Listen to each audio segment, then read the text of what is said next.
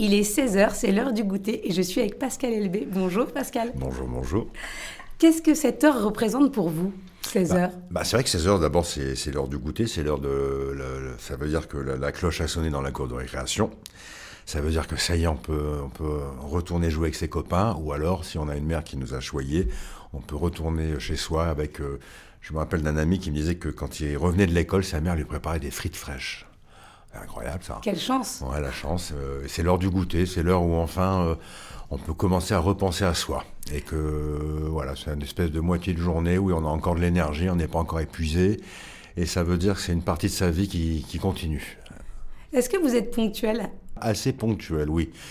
Euh, non, quand même, je suis ponctuel. J'ai la politesse des rois, c'est vrai. Plus, ouais. Est-ce qu'il y a un retard qui a changé votre vie ou en tout cas qui vous a marqué? Un retard qui m'a marqué. Oui, bah, en fait, vous savez, euh, on est dans une époque où on est, euh, il y a des GPS partout, on sait qu'il y, a les téléphones portables, donc on est, on est, localisable tout le temps. Donc le moindre retard peut être interprété tout de suite dramatiquement.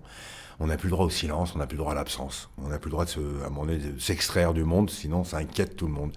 Et je me rappelle d'une fois où, euh, j'étais en vacances et j'ai voulu m'accorder une pause, mais une pause d'une demi-journée. Hein. Je ne parle pas de disparaître dans la nature pendant deux jours, bah oui, là c'est normal qu'on soit inquiété.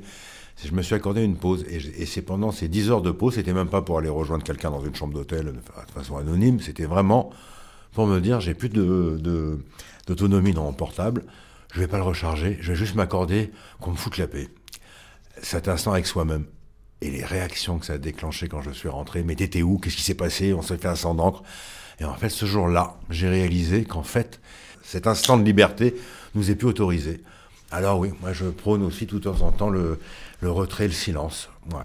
Donc est-ce que vous regardez l'heure souvent ou vous la regardez plus du tout? Non, j'aime pas l'heure. J'aime pas l'heure parce que évidemment l'heure, c'est le temps et le temps qui passe. Euh, non, j'aime pas tellement regarder l'heure. Je suis pas quelqu'un qui est. Euh, euh, j'aime bien partir un peu loin. J'allais dire me. Oui, m'oublier un peu. Je, tout ce qui me ramène au concret, bah, sinon on ferait pas ce métier en même temps. Et euh, quel rapport vous entretenez avec le temps, justement? Le temps qui passe, j'aime pas. Le temps qui passe, j'aime pas. Mais j'ai pas un rapport hostile au temps. J'aime, euh, je préfère la personne, je pense, dans ma petite tête, que je suis aujourd'hui, par rapport à celle que j'étais peut-être avant. J'ai peut-être moins de peur.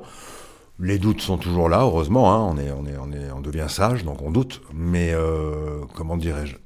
Le temps qui passe me, tétanise pour les gens proches, comme toujours. C'est, on se définit par rapport à l'autre, hein, comme dirait ce philosophe, on est un animal social, et ben de voir le temps qui passe et de retrouver parfois des camarades que je trouve euh, parfois plus fragiles, plus diminués, oui, ça m'atteint, ça me, ça me bloque, mais pour autant, j'aime assez ce que le temps nous apprend.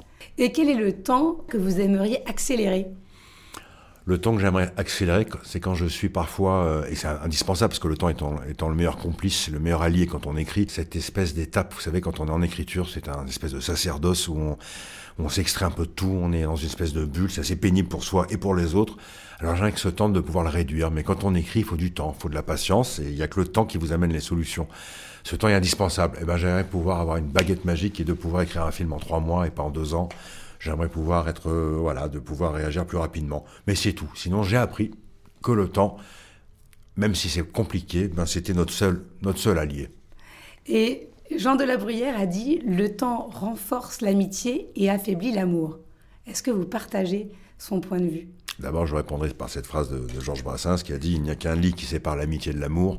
Donc, évidemment, c'est un, un, éternel débat. Je ne pense pas. Vous savez, moi, j'étais euh, en couple, marié pendant 22 ans. Parce que quand j'en parlais, on me disait, bah, disons, pour un acteur, 22 ans, c'est beaucoup. Mais non. Mais en fait, c'est un an, plus un an, plus un an. Puis un jour, vous regardez dans le rétroviseur, puis c'est 22 ans de votre vie qui est passé. C'est pas comme ça. Il n'y a aucun héroïsme à rester longtemps avec quelqu'un. Ça, c'est les réponses de la vie. Il n'y a pas une histoire qui ressemble, je pense, à une autre.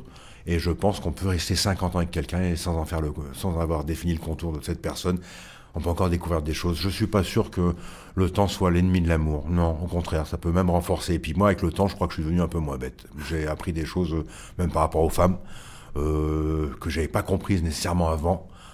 Le deuil amoureux, la rupture, l'amour, l'attachement. Ouais, c'est le temps qui m'a donné ces réponses. En amour, moi, ça m'a renforcé.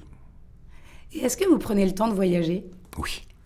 Oui. Alors voilà, le voyage, c'est encore. Euh, c'est aussi, c'est pas une fuite, mais on va dire que c'est une réponse aussi à une certaine forme d'angoisse et de quand on est enivré par quelque chose qu'on ne connaît pas, par l'inconnu, par une découverte, ça nous, ça nous remplit évidemment, ça nous aide dans notre travail, d'accord, mais en attendant, ça nous divertit. Et quand on est diverti, on ne pense pas forcément à autre chose.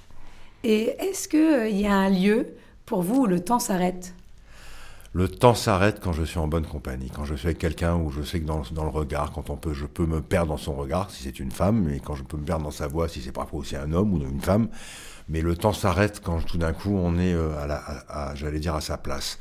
Et être à sa place, c'est parfois être bien entouré. C'est pas forcément être à sa place seul, pas grand chose seul. Être bien entouré. Alors oui, quand je suis bien entouré, j'ai l'impression que quand on, vous savez, cette sensation quand vous êtes avec la bonne personne, que ce soit au téléphone ou, ailleurs, vous parlez pendant deux heures, et puis vous avez l'impression d'avoir discuté pendant 20 minutes et il s'est passé deux heures, c'est bien que le temps s'est arrêté, non? Ça, c'est certain. Et est-ce que vous avez tout plutôt un temps d'avance ou un temps de retard? De retard. Ah oui? Ouais, je vais vite, mais qu'est-ce que je suis lent? Ah, c'est-à-dire? bah, C'est-à-dire que je vais vite dans la réflexion, je vais vite dans ce que je peux penser des choses, mais euh, je suis lent parfois à me décider. Je suis, j'ai besoin du temps, j'ai besoin de, j'ai besoin de temps. Et puis au moment de la réflexion, par contre, ça prend une, c'est une nanoseconde. C'est-à-dire que voilà, c'est une espèce de pachyderme à bouger, mais quand je bouge, par contre, soit un déménagement, une décision euh, à prendre, il me faut ce temps de réflexion. J'ai besoin de ce temps-là, cette latence pour me voilà, il y a quelque chose, j'ai pas, j'ai pas qu'on me bouscule aujourd'hui. Mais en, revanche, une fois que la décision est prise, l'exécution est très rapide, peut-être. Et vous n'avez plus de temps pour? J'ai du temps pour tout. non, mais c'est vrai, je, je, je, suis sensible à, à ce que, à la chance que j'ai parfois de faire ce métier, d'avoir des amis que j'ai. Je suis riche d'amis. J'ai des amis, j'ai même des copains. Et c'est une chance inouïe, c'est un privilège. Alors j'ai ce privilège-là, ben, il faut l'alimenter. Il faut le, même avec un ami, il faut prendre le temps. Parfois je, parfois je l'ai pas assez, mais c'est pas une manque de temps, c'est moi.